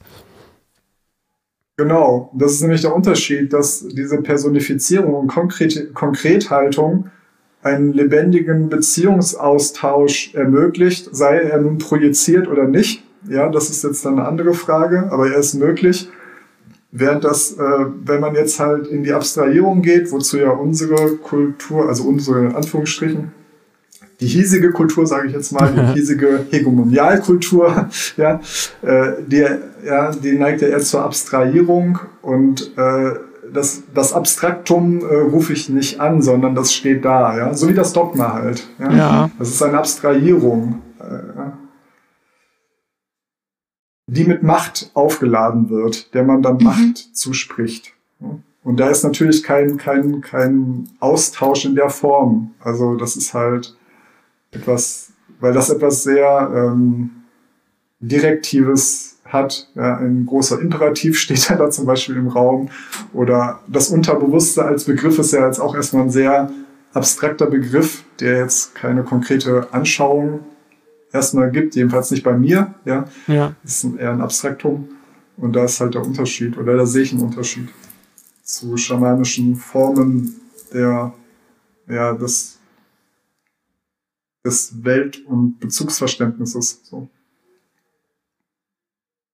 Absolut. Und das passt ja auch aber in dieses Bild mit den, ähm, mit dem Beseelten. Ne? Wenn etwas beseelt ist, dann sind die mhm. Ahnen, nachdem der, der körperliche, äh, der grobstoffliche Körper gestorben ist, sind die ja noch irgendwie präsent und man kann dann auch noch mit ihnen in Kontakt treten. So. Genau. Und das wird ja auch getan. Ja. Mhm. Oder sie treten mit einem in Kontakt, das könnte ja wahrscheinlich auch passieren, ne? Genau. Es gibt auch die Ahnen, die äh, jemanden nicht in Ruhe lassen, obwohl man möchte, dass ja. sie einen jetzt in dieser Form in Ruhe lassen. Und dann ist aber trotzdem das Gespräch nötig. Ja? Es geht da dann ganz viel um äh, ja, Befriedung, weil irgendwelche Sachen nicht zu Ende ähm, zu Ende ausgetragen wurden und irgendwie offen gest stehen geblieben sind. Ne? Und dann werden, es wird auch mit Ahnen verhandelt und so, aber mhm. ganz konkret. Ja, das ist ganz konkret. Genau, da wollte Melly, glaube ich, auch noch mal ein bisschen drauf hinaus auf dieses, was du meintest mit äh, Trance, ne? Also was das, was, wie das konkret aussieht, oder? Was war die Frage? Ich habe gar keine Frage gestellt, glaube ich. Vor, vor einer halben Stunde oder so. Äh, ja, ach, also ja, ich weiß, dass ich das mit der Trance erwähnt habe, weil mir das auffällt, dass das in dass das überall vorkommt.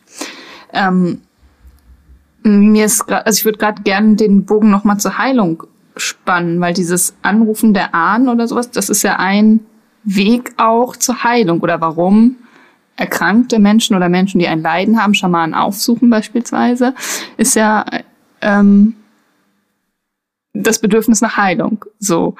Und was gibt es dann noch? Also was machen Schamanen? Wozu gibt es Schamanismus oder was, was machen die, um zu heilen? Wie sieht Heilung da aus? Also es ist ja nicht so wie Schulmedizin. Ähm, man geht zum Arzt und bekommt Tabletten verschrieben und das läuft ja anders ab. So, also so über die Praxis würde ich noch gern mehr reden. Was machen also Schamanen? Ja. Ist meine Frage und wofür? Ne? Also was ist was, warum gibt es sie überhaupt? Mhm. So, ne, stimmt, das finde ich eine super Frage. So, reden wir jetzt, reden wir jetzt über Schamanen, Schamanen wieder im ah. Kontext ihrer kulturell-sozialen Rolle, ja? Was sie da machen. Nee, ich habe das jetzt so verstanden, also die, ich finde interessant auch in der, auf der, in der Form der Praxis, also was, warum, also Schamanen sind ja auch dazu da, um irgendwie den, die Tenne zu kehren. das ist vielleicht ein bescheuertes Beispiel, aber ähm, das, was Schamanen tun, nicht nur im, in, in, diesem, in dieser Rolle, ähm, verfolgt das ein. Sie tun das ja in dieser Rolle. Genau. Ach so, dann, dann kann man es ja gar nicht voneinander trennen. Mhm. Aber ist es eine andere Frage, ob ich frage, wozu gibt es Schamanen als in ihrer kulturellen Rolle oder wozu gibt es sie im praktischen Alltag, sag ich mal. Aber vielleicht, vielleicht ist das ja auch nicht widersprüchlich. ja, aber es ist immer, also es ist ja immer der Alltag der Gemeinschaft. Mhm. Also, ja, weil, also da kommen wir auch wieder zu dieser Berufung, was Melanie eben schon angesprochen hat und das, was ich auch erzählt habe mit diesen Initialisierung, ähm, dass die, äh, dass die Schamanen, Schamanen in einem Auftrag gegenüber ihrer Gemeinschaft stehen und sich auf diesen Auftrag eingelassen haben. So. Und ähm, also dieser Pierre Witebski, den ich eben schon mal erwähnt habe, äh, der schreibt halt, Schamanen seien Ärzte, Priester, Sozialarbeiter und Mystiker in einem. Ich würde da noch ergänzen Künstler ja. zum Beispiel. Mhm. Ja, ähm, und äh, diese, diese Aspekte fusionieren da und die dienen immer ähm, den Anliegen der Gemeinschaft. Mhm. Wie die auch immer gestrickt sein. Er hat äh, diese verschiedenen Rollen fusionieren da halt, um halt ganz unterschiedliche ähm, Anliegen äh, irgendwie bearbeiten zu können. Das ist aber auch wieder interessant, diese Anliegen werden eben halt auch nicht so separiert gedacht, wie das hier öfter passiert, sondern die werden halt auch äh, ganzheitlich betrachtet. Also äh, ne, die Übersetzung jetzt des Schamanen in einen Arzt, Priester, Sozialarbeiter, Mystiker und jetzt, wie ich noch gesagt habe, Künstler, ist ja auch wieder aus, aus der Perspektive unserer, in Anführungsstrichen, unserer Kultur. Ja? Äh, dort gehört das irgendwie alles natürlicherweise zusammen. Mhm. Es lässt sich ja gar nicht trennen, so wie wir mhm. das trennen. Aber da kann man sich ja was drunter vorstellen, so. Ja. Nur verschreibt ein Schamane kein Antibiotikum zum Beispiel, sondern der macht was anderes. Mhm. Ja? Wenn es jetzt zum Beispiel um körperliche, äh, körperliche Heilungsprozesse geht. Sind die da Weil getrennt? Der körperliche, Hä? Wird das als getrennt überhaupt betrachtet? Ich hätte mich jetzt, würde mich ja nicht wundern, wenn nee. das immer ganzheitlich sowieso gesehen wird. Also in der Regel wird ein körperliches Symptom als Ausdruck mhm. von einem äh, anderen Problem gesehen. Und manche formulieren es auch so, äh, da stimmt was in der Beziehung mit den Ahnen nicht. ja, da muss was aufgeräumt werden. So. Und äh, entsprechend wird da halt auch vorgegangen. Ja. Also die Ahnen sind dann auch schon sehr zentral, klingt gerade so. Auf jeden Fall. Ja. Die sind halt auch sinnbildlich, ne? Die sind gleichzeitig konkret, äh, gleichzeitig konkret und sinnbildlich. So. Ja, und wie muss man sich das dann vorstellen? Der, der, dann wird ein Ritual ähm, durchgeführt, wo die Ahnen in Kontakt zu den Ahnen aufgenommen wird und die um Hilfe gebeten werden oder so in diese Richtung? Ja, je nachdem, worum es geht. Ne? Muss man muss herausfinden, was das Problem ist. Und äh, wenn es darum geht, äh, dass irgendwelche Ahnen äh, um Hilfe gerufen werden müssen, um etwas anderes zu besänftigen, dann wird das gemacht. Vielleicht wird aber auch einfach ein Ahne hergerufen, der irgendwie, weiß ich nicht, der die ganze Zeit für Aufruhr sorgt, ja, und mit dem man dann versucht einfach, oder wo man dann versucht, den zu besänftigen. Ja. ja. Und das ist aber auch nicht alles, das, auch da wieder, nicht, dass wir das jetzt missverstehen, das muss nicht alles sprachlich mhm. äh, ja, vollzogen werden. Ja, ich erinnere gerade äh, die Beschreibung einer Szene, wo eine Schamanin davon erzählt, wie sie zum Beispiel einen Krebstumor äh, geheilt hat bei einer Frau, die zu ihr kam. Ich weiß nicht mehr genau, was das Problem war, um das es jetzt ging, das habe ich vergessen. Aber was sie gemacht hat, ist, äh, sie hat in einem schamanischen Ritual äh, auf der Brust dieser Frau ähm, getanzt quasi und ja, und da mit den Füßen so lange dran rumgerüttelt, äh, mit einer bestimmten Energie natürlich, mit einer bestimmten äh, schamanisch rituell aufgeladenen Energie, bis äh, für diese Schamanen klar war, das Problem ist beseitigt. So. Und die Frau wurde übrigens geheilt.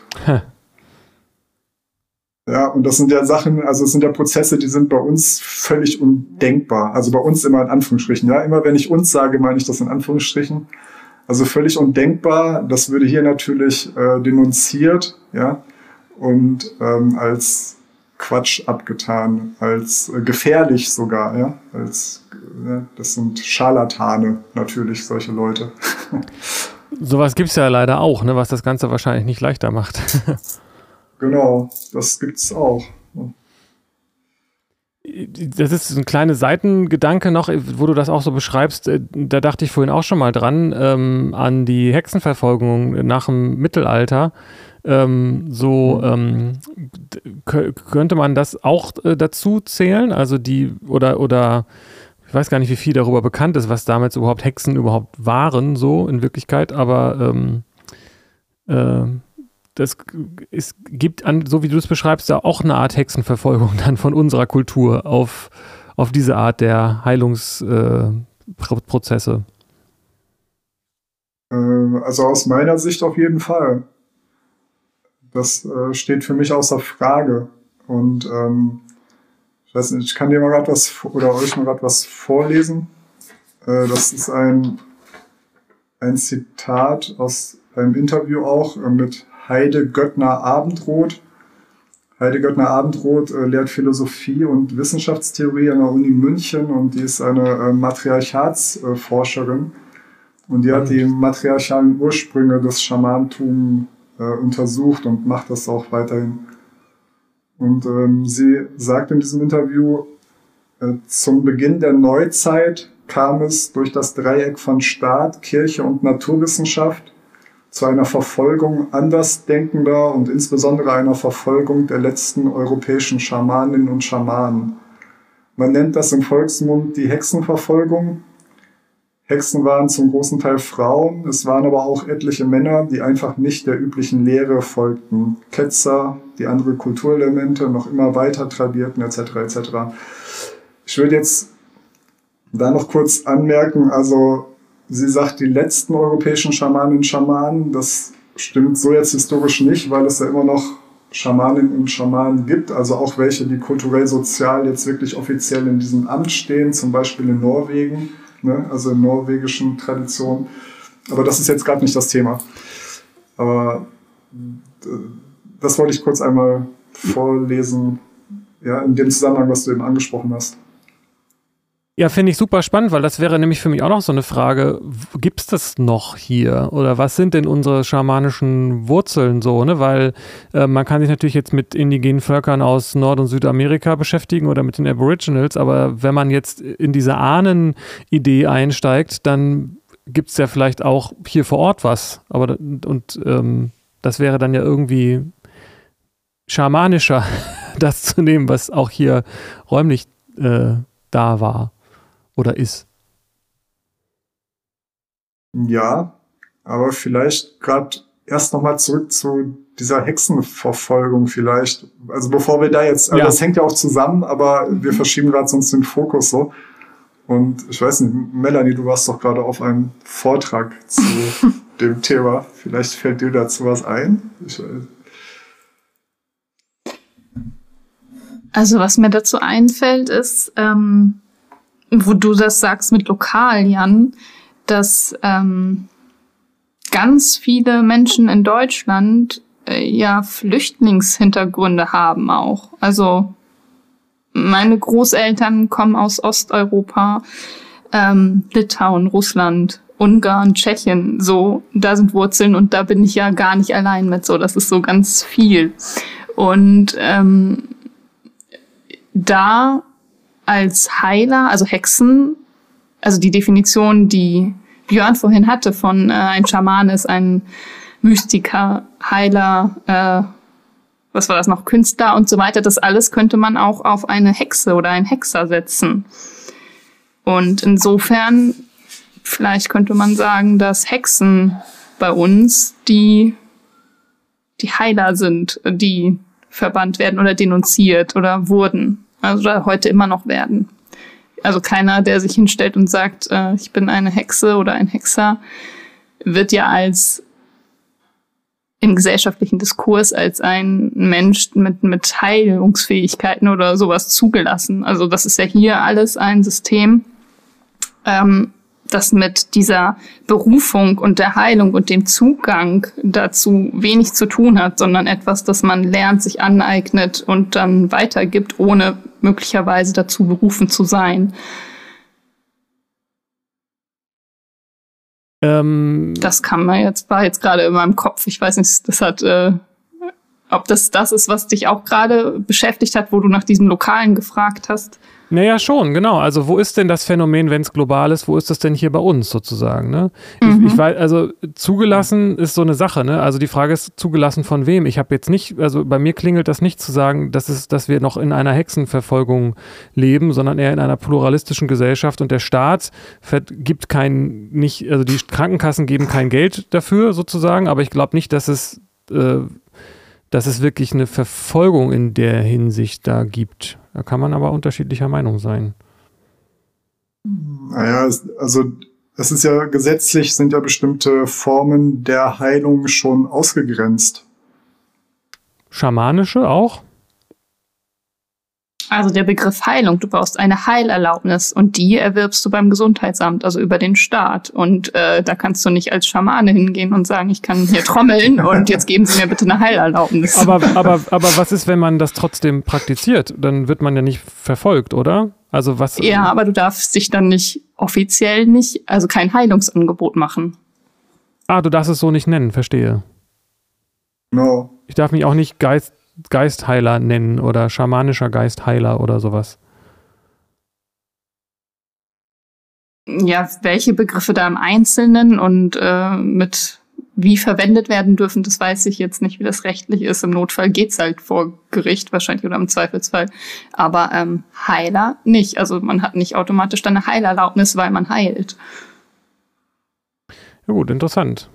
Also auf jeden Fall sind wir uns auf jeden Fall einig, dass das äh, der Fokus inzwischen ein ganz anderer ist als damals. Also Schaman, der, der typische Weg geht nicht zum Schaman oder zur Schamanin. Ja, klar, genau. Was auch ganz interessant ist, ist das, was äh, Melanie eben angesprochen hat, also mit den ähm, Hexern, oder was, was hast du eben gesagt? Ich kann's. Ja, Hexen, Hexer, äh, Flüchtlingshintergründe. Äh, ach so, du hast gesagt, äh, dass die Hexer äh, damals die Heiler waren. Mhm. Ne? Das hast ja, du genau. gesagt. Und es ist so, dass in manchen ähm, mexikanischen, äh, indigenen, indianischen äh, Völkern, indianisch ist jetzt auch schon wieder ein problematischer mhm. Begriff, ja. Also sorry jetzt, ich meinte indigene Völker ähm, Indianisch jetzt nur zum Verständnis, dass ich weiß, was, worauf ich referiere. Also, äh, dass in diesen Völkern die ähm, Schamanen, Schamanen sich äh, Bruchos nennen und das sind halt äh, übersetzt Hexer und Hexerinnen. Ne? Ah. Und Zauberer. Mhm. Naja, so wie das Zitat zu verstehen ist, was du vorgelesen hast, Björn, ist das ja auch äh, sind ja die europäischen Hexer und Hexinnen, Hexerinnen, Hex, Hexen, so, äh, unsere Schamaninnen hier, ne, oder? Ja, das kann man vielleicht so sehen. Man muss halt ja jetzt nur gucken, aus welchem, aus welcher Perspektive man den Begriff Hexer, Hexerin gebraucht, ne? Also vom, wenn jetzt jemand diese Selbstdefinition äh, benutzt, wie jetzt zum Beispiel in Mexiko, äh, dann ist es natürlich was anderes, so, ja. wie die Art, wie hier ja von außen von Hexen und Hex, Hex, ja, Hexern, so, mhm. äh, von Hexen und Hexern gesprochen wird.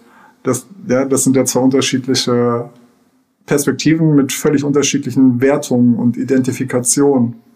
Das stimmt, ich meinte jetzt die Person, nicht, die, nicht den Begriff sozusagen. Also die Menschen, die als Hexer mhm. und äh, Hexen äh, verurteilt wurden oder ob die sich nur selbst so genannt haben oder nicht. Ähm, ich meine halt das, was diese Menschen praktiziert haben. Mhm. Das war schamanisch. Also da sind sich äh, die Menschen, die jetzt mit diesem Phänomen praktisch zu tun haben, sei es hier oder auch in anderen Gegenden der Welt, einig, dass das so ist. Ja. ja. Ist traurig. Und, und dass diese, äh, also, und dass diese Tradition äh, hier halt ja durch kulturelle, soll ich sagen, durch kulturelle Beschneidungsdynamiken auch äh, ja irgendwie ähm, teilweise kaputt gemacht wurde oder zerstört wurde oder halt und und das Bewusstseins äh, weiß nicht das Bewusstseinspotenzial was da halt drin steht halt irgendwie abgespalten wurde und auch unterdrückt wurde ne so in den ja. Gemeinschaften und an, auch halt auch dadurch in den einzelnen Menschen so. mhm.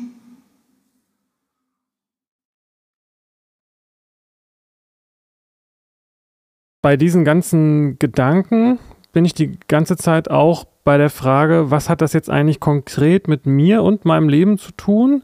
Und ähm, jetzt, wo wir an diesem Punkt sind, hm. auch mit der Frage, inwiefern gibt es vielleicht äh, Überreste oder eine Art Wiederbelebungskultur oder irgendwie sowas, weil ähm, ich weiß nicht, ob wir die einzigen sind, so, wer auch immer jetzt wir ist, aber ähm, die, die quasi ihre SchamanInnen äh, exekutiert und ausgerottet haben, sag ich mal so. Ähm, und ähm, ich, ich meine, es gibt, es gibt ja auch so Wicca-Szenen ähm, und so genau. weiter. Ich weiß nicht, ob das jetzt das ist, keine Ahnung. Aber ich finde äh, interessant, was der, was der was das eigentlich mit uns und mit heute so zu tun hat. Ist da irgendwie ein Potenzial, was, was ausgebaut werden kann? Oder inwiefern wird das vielleicht sogar schon getan? Ja, also Wicca hast du ja angesprochen, New Age ist auch so ein Stichwort, ne? Also so ja. in den 70ern war das ja auch schon ein Thema.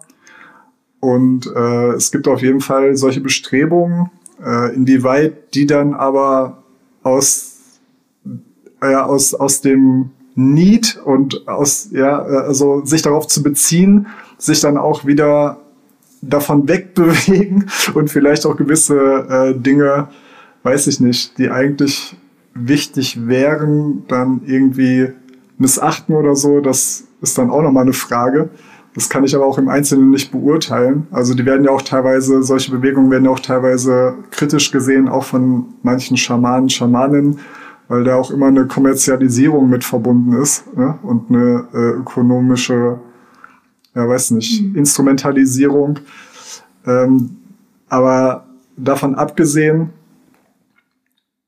ähm, also ich kann ja mal kurz was dazu sagen, wie das Schamanen, Schamaninnen sehen, die aus ja, aus, aus jetzt tra tradierten Schamanen, Schamanenfamilien kommen ähm, und da, da trennen sich tatsächlich die Wege und die Sichtweisen. Ne? Also es gibt diejenigen, die halt sagen, das ist halt ein bestimmtes, äh, äh, ja weiß nicht, gemeinschaftlich äh, gebundenes Potenzial, das auch bitte in dieser Gemeinschaft so bleiben, geschützt werden muss und entsprechend in diesem Rahmen weiter kultiviert werden sollte und die Grenzen nicht überschreiten sollte. Und dann gibt es sowas wie, ja, wie soll ich das nennen, kosmopolitische Schamanen, Schamaninnen vielleicht auch, die auch aus diesen Traditionen kommen, die aber sagen, letztlich tun wir hier etwas, äh, was alle Menschen was angeht, egal wo sie leben und was vor allen Dingen als Potenzial auch in allen Menschen angelegt sind. Und da gibt es halt auch welche, die so weit geben, es braucht auch keine Schamanen, Schamaninnen, ja jetzt in dieser kulturell-sozialen Rolle, die stellvertretend für andere das machen, sondern die sagen, äh, eigentlich hat jeder Mensch dieses Potenzial und jeder Mensch kann schamanisch sein und praktisch werden. Und die dann halt versuchen, also ihr, also das, was sie wissen, äh, anderen quasi zur Verfügung zu stellen, damit sie das in, in sich wieder entdecken und reaktivieren ne? und dann halt auch leben in dem Bewusstsein und der Überzeugung, die halt von seiner Weitergabe ausgeht, äh, dass das sinnvoll ist und gut ist für den einzelnen Menschen und auch für die Menschheit. Ja, das hat auch ganz oft dann was, die haben auch ganz oft einen ethischen Anspruch einfach, ne? Also ein, Heils, ein Heilungsanspruch für weiß nicht, also die Probleme dieser Welt, für die Probleme der einzelnen Menschen, die seelischen, aber auch für die des Gesamtsystems, des ökologischen und so weiter und so weiter. Wobei jetzt in dem Fall dieses schamanisch tätig werden dann nicht dieses, nicht, nicht zwangsläufig dieses Kultur, äh, dieses gesellschaftliche auch ist, ne? Also das, da steckt ja überhaupt erstmal die Annahme dahinter, dass jeder irgendwie, der Lust hat, mal gerade so ein bisschen Schamane sein kann, sag ich mal. Etwas despektierlich, aber das ähm, ist ja eine andere Haltung, als zu sagen, das ist etwas von zu, eine, ein, ein Amt, zu dem man berufen wird oder eine, eine, eine Funktion oder sowas, ne? Genau, deshalb sage ich ja, da scheiden sich die Geister. Ja. Ne? So, es gibt ja auch eine Tradition, ganz klar. Also, um jetzt nochmal auf den Begriff äh, Hexe, Hexer zurückzukommen, Witchcraft, ja, also wenn man es jetzt im Englischen ins Englische wendet, äh, das hat ja durchaus auch eine, äh, eine Szene, ja, eine, ja, wie jetzt äh, andere eine, ja, eine Sub, es ist eigentlich schon mehr als eine Subkultur, es ist schon eine größere Szene. Und äh, da ist es auf jeden Fall auch vorherrschend, äh, weiß nicht, Praktiken, die halt im Schaman oder die schamanischen Ursprungs sind oder auch magischen Ursprungs, ja, so kann man es ja auch nennen, äh, die halt für ein besseres individuelles eigenes Leben einfach einzusetzen. Ja, äh, das ist ja auch durchaus gängig. So. Und das wird dann verknüpft teilweise auch mit dem, mit Empowerment-Gedanken oder so, weil man sagt, das ist eine Möglichkeit, sich selbst, ja, selbstwirksam zu machen und, äh, weiß nicht, kräftig seinen eigenen Zielen, Wünschen etc. zu folgen in einer Welt, die eigentlich immer darauf aus ist, einen fremd zu bestimmen und einem aufzuerlegen, was man zu tun, zu lassen hat und so weiter und so weiter. Also so eine Bewegung gibt's ganz klar, aber die ist halt auch kommerzialisiert, ja, zum Teil. Ja. Ist das äh, Okkultismus? Könnte man das dazu zählen? Ist das, ist das letztendlich das? Klingt so danach, was du beschreibst. Ich glaube, die würden sich gar nicht selbst als Okkult Okkultisten bezeichnen. Also nee, teilweise vielleicht schon, die Darkies dann unter denen, ja. Aber es gibt auch welche, die äh, eher so dann auch aus diesem Wicca-Bereich kommen oder so. Und die weiß ich nicht, ob die sich als Okkultisten, Okkult Okkultistinnen bezeichnen würden. Nee, ich meine auch eigentlich eher andersrum, dass quasi Okkultismus auch etwas ist, was auch in diese Richtung geht, die du gerade beschreibst. Also kling, klang ja, sehr was meinst du mit Okkultismus? Ja gut, es ist jetzt eine gute Frage, die ich gar nicht beantworten kann, aber das war ja vor 100 Jahren oder, oder 120, 30, 40 Jahren äh, hier auch in Europa ein Thema mit, äh, soweit ich das weiß, ich kenne mich nicht wirklich gut damit aus, aber auch Satanismus und ähm, hier Crowley und so, das äh, gut, ja, okay. da, da müsste man vielleicht auch mal abgrenzen zwischen Schamanismus und Magie, aber so wie ich das jetzt verstanden habe, kann man sagen, Schaman, Schamanismus, also SchamanInnen be bedienen sich der Magie, aber das bedeutet nicht, dass alle, die sich der, der magischer ähm, Kräfte, äh, magische Kräfte einsetzen, auch automatisch schamanisch sein müssen. Mhm. Also ich glaube nicht, dass man schamanische Praxis und magische Praxis voneinander abgrenzen kann. Ich glaube, das geht nicht. Ähm, weil das sind letztlich dieselben Sachen, die da gemacht werden. Also ja, wenn man bestimmte Strukturprinzipien, äh, wenn man sich bestimmte Strukturprinzipien anguckt. Ja. Ähm, ich glaube, worum es da eher geht, also wenn du jetzt äh, von ähm, Okkultismus redest als Satanismus, schwarze Magie und so weiter. Ähm, das ist alles tricky, weißt du, weil es gibt zum Beispiel, es gibt schon zum Beispiel äh, christliche Magier, die sagen würden, äh, Schamanismus enthält äh, schwarzmagische Praktiken. Ja. Äh, dann gibt es Leute, die sagen, äh, schamanische Praxis äh, dient wie ich es halt eben schon gesagt habe, Heilungsprozessen und ja, äh, irgendwie ethisch gebundenen Interessen, äh, das würde ausschließen, dass es dort schwarzmagische Praktiken gibt. Weil schwarzmagische Praktiken zeichnen sich ja dadurch aus, dass vorsätzlich äh, der, weiß nicht, also die Zerstörung von Leben, der Tod von Leben irgendwie in Kauf genommen wird, gefeiert wird auch und, und sich daran oder sich daraus quasi ähm, Kraft gezogen wird, dass man anderes mutwillig zerstört und auch unter Schmerzzuführung zerstört. So, und das ist halt etwas, äh, was in der schamanischen Praxis äh, nicht vorkommt. Ah. Ja, also da kann man eine Grenze ziehen. So. Ah, interessant.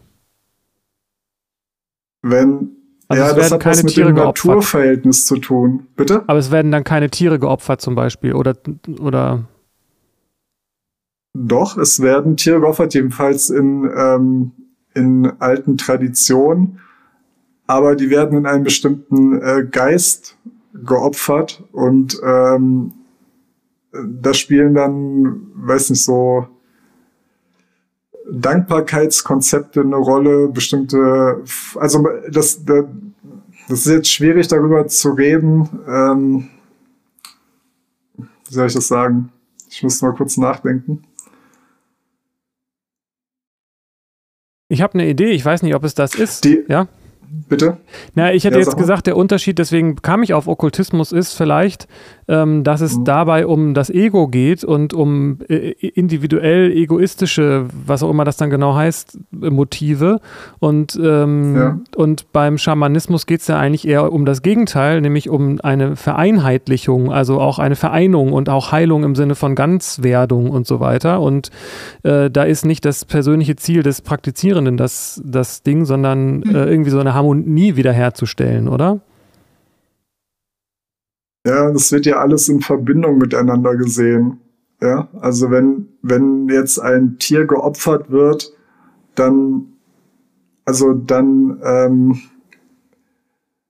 dann geht eine Energie über von einer Manifestation in eine andere, so, ja. Und mhm. das wird aber nicht willk, also ja, aus der Perspektive der Handelnden muss ich das jetzt sagen, ja. Man kann das von außen wieder anders bewerten, aber aus der Perspektive der, der Handelnden äh, wird das nicht willkürlich gemacht im Sinne von ich bemächtige mich jetzt einfach irgendwie eine Energie, sondern das wird in einer äh, demütigenden, äh, demütigen Haltung, äh, nicht demütigenden, sondern demütigen, demütigen Haltung gemacht, ja, gegenüber dem Wesen, dessen Leben, ja, dessen Lebensenergie dort genommen wird.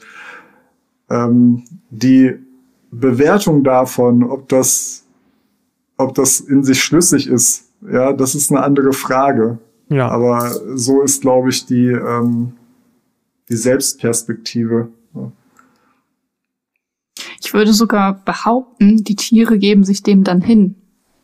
Also ich habe mal das mhm. gesehen, dass da in einem Ritual, wo es so ein Tieropfer gab, ähm, da wurde dem Tier, also es gab einen Schnitt an der Brust und dann wurde äh, in Sekundenschnelle die Aorta mit den Händen äh, zusammengedrückt, so dass das Tier tot war, unmittelbar und auch ohne Schmerzen und das Tier hat nicht geschrien oder so, wie man das so von Tieren kennt, die gequält werden oder bevor sie geschlachtet werden oder so etwas.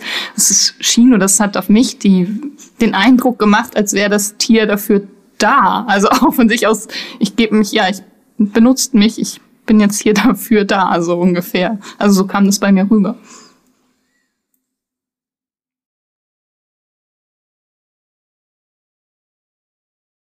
Ein Schamane hat mal gesagt, äh, der Unterschied zwischen Schaman, Schamanen und äh, anderen Menschen ist der, dass ich im Bewusstsein dessen lebe, dass ich benutzt werde. Äh, mir macht's nur nichts aus. Ja, ja? So.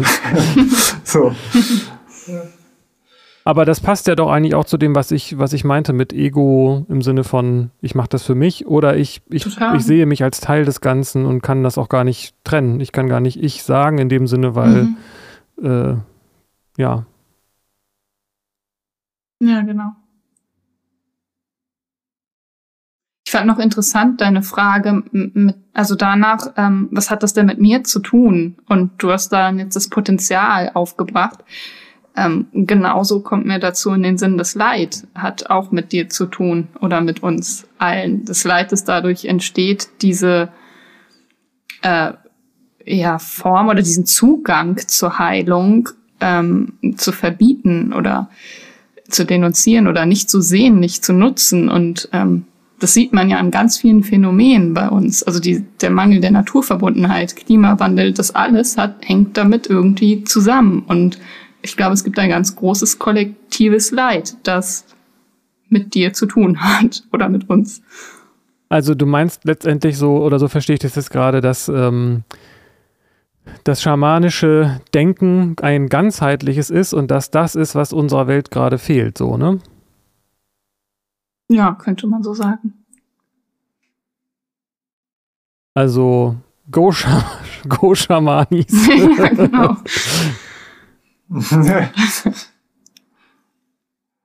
ja, also. Ja, dieses ganzheitliche, dieses ganzheitliche ist total wichtig. Also ich hänge immer noch ein bisschen bei dem, was wir gerade eben besprochen haben. Also dieses ganzheitliche ist total wichtig, weil auch das Opfer bringen eben, ich wusste nicht genau, wie ich es formulieren sollte eben, dass auch das Opfer bringen ähm, steht im Sinn und Zweck, äh, eine, eine Balance herzustellen oder zu erhalten. Ja, also das dient einer, einem, ja, das alles dient der Balance. Mhm. So. Und ein Opfer ist nur nötig, wenn die Balance gestört ist. Ja. Ähm, das ist das Konzept, was dahinter steht. Ich tue mich manchmal ein bisschen schwer darüber zu reden, auch merke ich, ich habe mich eben gefragt, warum äh, fange ich an zu drucksen. Ich glaube, es hat was mit der Tatsache zu tun, dass ich äh, also halt vegetarisch lebe zum Beispiel und ich manchmal Schwierigkeiten habe, also gar nicht äh, jetzt moralisch bewertend, aber irgendwie dann Schwierigkeiten habe, äh, sowas zu versprachlichen. Ja, also wenn es um ähm, mhm. wenn es um Tieropfer geht zum Beispiel, äh, dann, dann fehlt mir so ein bisschen der Anknüpfungspunkt. Ja, also auch, das ist zum Beispiel ein Bereich auch des Schamanentum, mit dem ich mich logischerweise, ich glaube, das ist der Punkt, mit dem ich mich nicht so viel befasse, äh, weil ich dort persönlich einfach raus bin. so.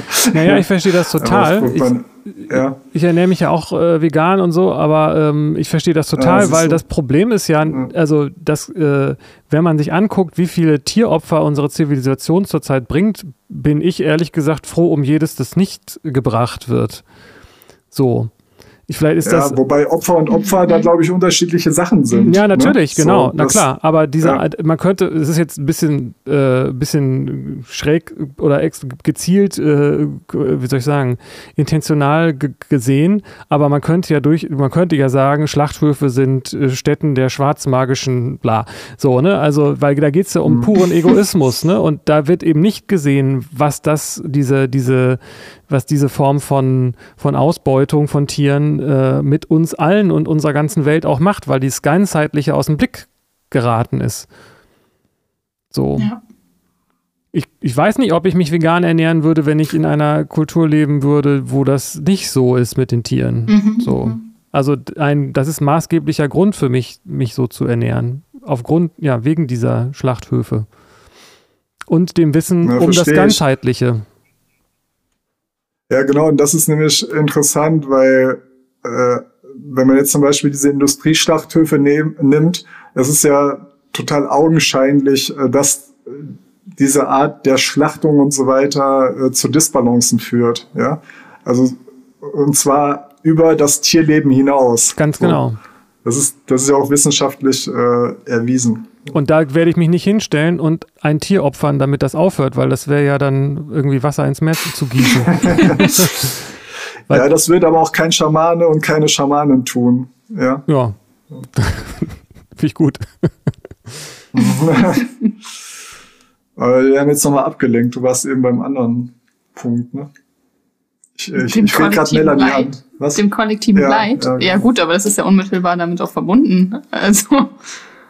Nein, ich finde das aber auch, das, das ist ja doch so eine, so eine Erkenntnis, die wir hier gerade äh, formulieren, dass wenn es beim Schamantum um, äh, um ganzheitliche Betrachtungsweisen geht, und das hängt ja auch unmittelbar mit, dem, mit der Vorstellung oder der Erfahrung zusammen, dass alles beseelt ist, dann ist das ja letztendlich eine auch eine spirituelle Sicht auf die Welt und, das insbesondere bei dem Gedanken, ich bin auch Teil davon. Also das heißt, ich kann mich gar nicht getrennt von dem, von der, von, von allem sehen. so, es gibt nicht die Welt und mich, sondern es gibt nur alles und ähm, das ist doch eine, eine Perspektive, die, egal wie man sie jetzt ausübt, ob man jetzt ähm, irgendwelche mhm. Ahnen anruft oder nicht, eine, die, die diese Welt bitter nötig hat und auf die es letztendlich ja auch hinausläuft. Weil die Welt wird uns nicht äh, davon ab, also die Welt zwingt uns dazu dieser Erkenntnis letztendlich, gerade mehr denn je. Dass wir alles zusammenhängen. Wenn, wenn, die, wenn das Plankton drauf geht, dann gehen die Fische drauf und dann gehen wir drauf. So. Ja, genau. Und das äh, Schamanen und Schamanentum ist auf jeden Fall immer äh, erfüllt und ist immer praktiziert auf der Grundlage von Ehrfurcht, kann ich das vielleicht nennen, ja, und Demut gegenüber der Natur und äh, dem Dasein überhaupt. Dankbarkeit vielleicht auch. Ja, genau. Solche Sachen spielen eine Rolle. So. Alles Themen, die wir auch schon mal hatten. das passt ganz gut. Ja, aber die, ja, das ist doch gut. Vielleicht ist das ein guter, ein gutes Ende, oder? Zu dem wir jetzt gekommen sind. Finde ich schon, sind. ja.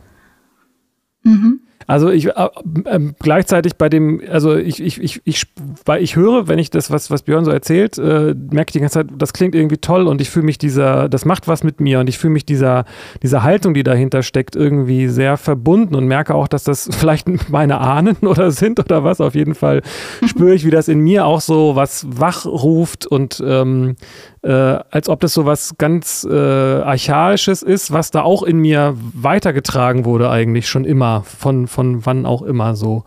Und ich denke, man kann da jetzt noch sehr viel über Details oder auch äh, allgemein drüber reden, aber ich finde auch, dass wir da einen ganz guten äh, Punkt erreicht haben.